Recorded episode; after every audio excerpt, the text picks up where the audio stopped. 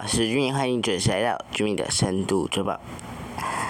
这一集我们将带来看的是斯里兰卡陷入前所未有的经济危机。令人担忧的是，其他亚洲国家也处在相同的路上。在节目开始前，我们想先让你知道，中国一直是这些发展中国家的大债主。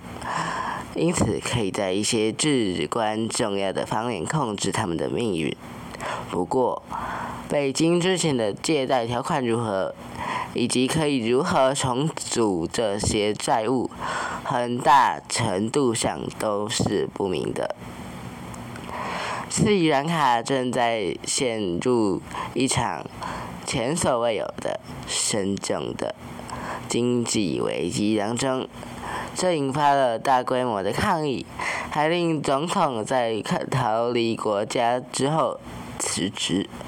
但是，在国际货币基金组织 （IMF） 总裁看来，其他国家也可能会遇上相似的麻烦。他表示。承担这些高额债务且政策空间有限的国家会令面临的额外的压力，斯里兰卡就是一个警示。他也同时表示了，发展中国家也已经经历连续四个月的资本外流，令他们想要追上经济发达的梦想。面临危机。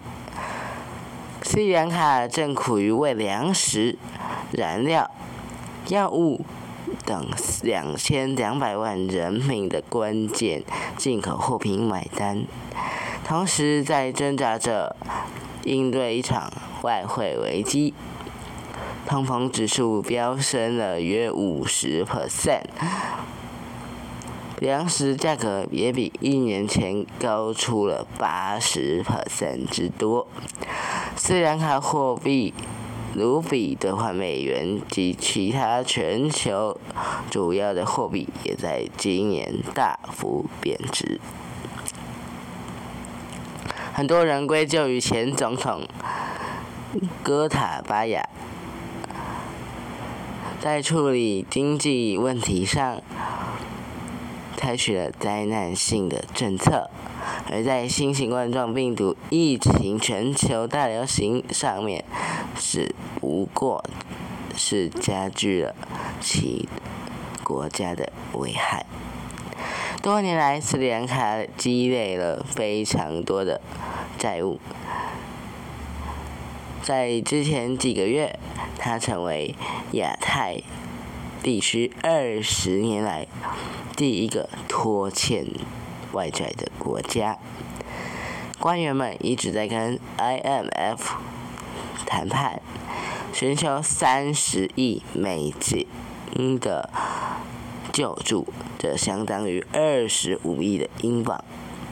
但是这些谈判目前又在政治危机下停止了。但是，全球都面临着同样的阻力：通膨加剧、利率飙升、货币贬值、债台高筑以及外汇储备已减少呢。这些都对一个地区的其他经济体来带来影响。就像我们前面所说，中国一直是好这这些国家的大债主哦，因此可以在一些至关重要的方面影响他们的命运。不过，他们的借贷条款如何，又可以如何重组这些债务，在我们看来，很大程度都是不明确的。国际危机组织的研究员哦，阿兰基南，阿兰基南认为，中国的过错在于一直鼓励支持一些基建的项目，而这些项目没有产生重重大的经济回报。同样的重要的是呢，他们在经政治上面积极支积极的支持。拉贾帕克萨家族的统治和政策，这些政治上的失败是斯里兰卡经济崩盘的核心所在。而在通过宪政和更民主的政治文化来获得补救之前呢，斯里兰卡不太可能。脱离当前的噩梦。那再来，我们就再看看其他国家，其他像斯里兰卡这样情况的国家。首先，我们再来看到的是辽国，这个人口超过两超过七千五百万的中亚内陆国家，在。这几个月来，一直面临着无法偿还外债的风险。现在，由于俄罗斯入侵乌克兰造成的油价上涨，燃油供应进一步受到压力，令辽国的粮食成本也跟着推高。该国预计有三分之一的人们都生活在。贫困之中，当地媒体报道，人们排着长队，就等着买燃油，并指着一些家庭付不起账单。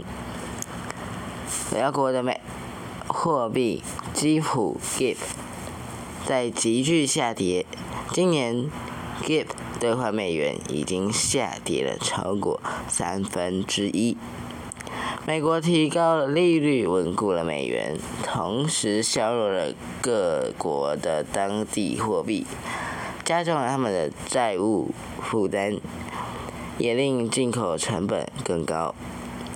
已经负债累累的辽国，正苦于偿还这些贷款和支付像燃油之类的进口物资。世界银行表示，该国。至去年十二月，有十三亿的美元储备，但是辽国的年度对外债务在二零二五年之前都大约是同样的金额，相当于该国国内收入的一半。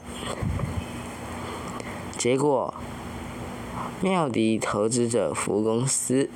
在上个月呢，就对这个共产主义政权的国家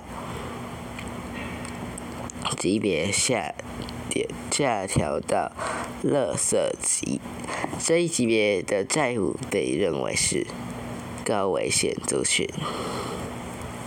中国在今年向辽国提供了。巨额的贷款以资助一些大项目，例如水电站和一条铁路。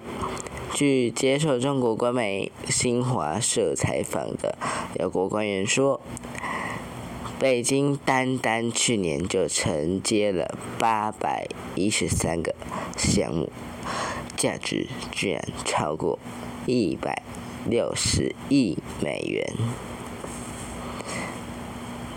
根据世界银行的数据，辽国的公共债务已经在二零二一年达到了其国内生产总值 GDP 的百分之八十八 percent，其中竟然有一半是欠中国的。专家也指出了，该国多年来的经济管理都不善。泰呃，辽国人民革命党自一九七五年来一直一党专攻，但是在妙迪分析指出，与中国的贸易加强以及水力发电的输出都是积极的发展。他表示，辽国有一线可能避免落入危险区和需要救助的情况。经济学家西隆林西隆林在最近一份报告是这么说的。再来，我们来带你看看巴基斯坦。自从巴基斯坦结束燃油补贴之后，巴基斯坦的油价自五月以来上涨了九十百分之多。该国试图在控制支出，同时与 IMF 商讨继续的一个救助项目。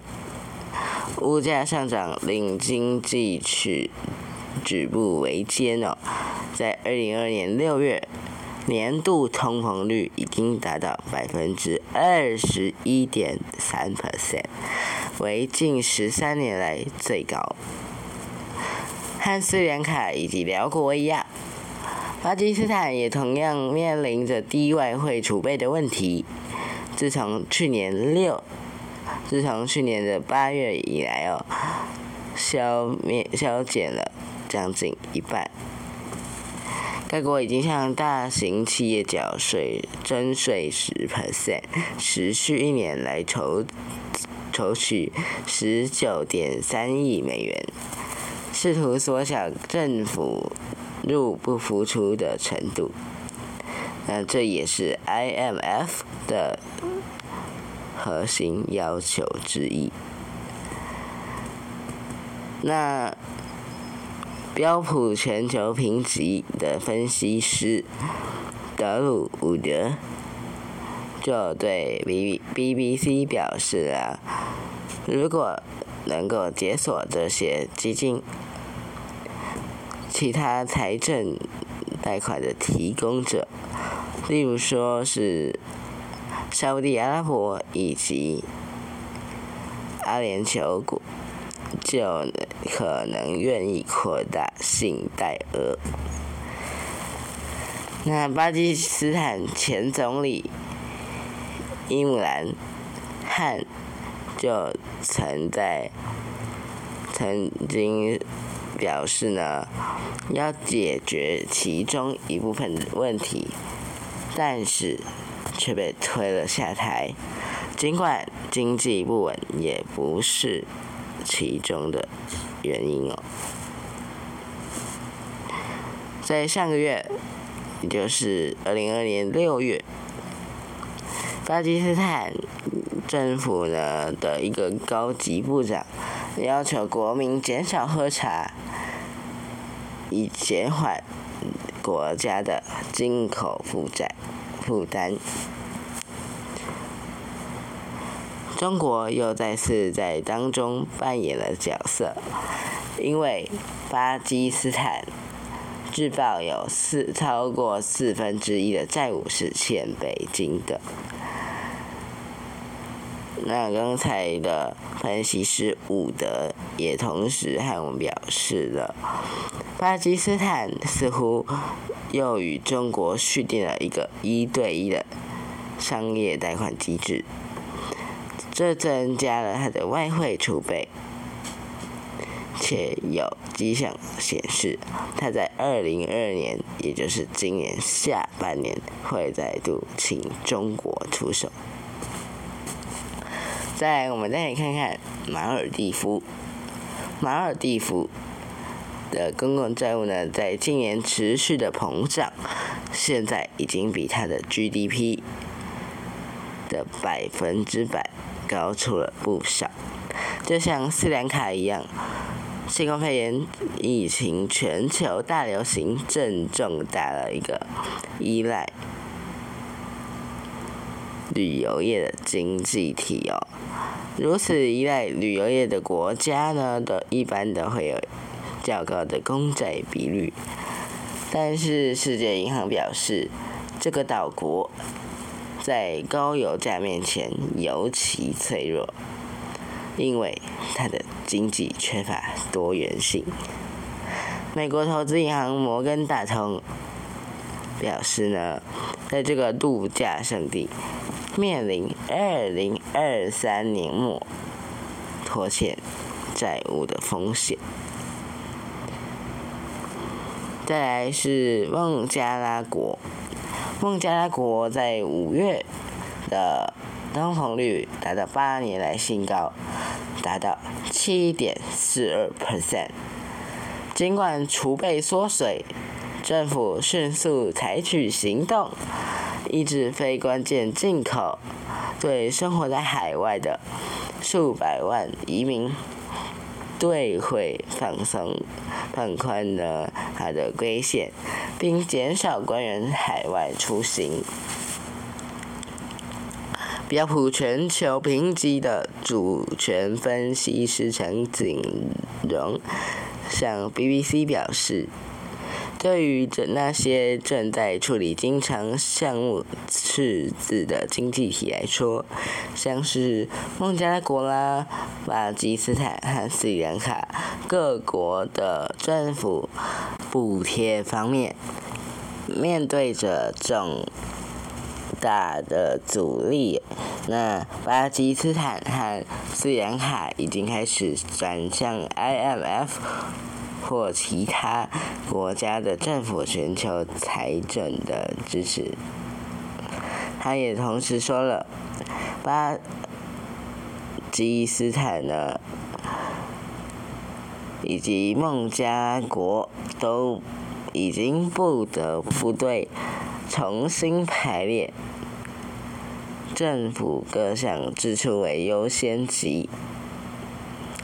也就是说呢，他们必须来重新来看待轻重缓急，并且还要对消费活动施加限制。在现在疫情时代、通膨加剧的时代，上涨的粮食以及能源价格正在威胁着。被全球疫情重创的世界经济体，现在那些常年巨额提供相关的资料授权，那这一集的居民的深度是吧？就到这里喽。如果你有任何的意见或想法，欢迎留言告诉我们。居民的深度之报，我们下次见，拜拜。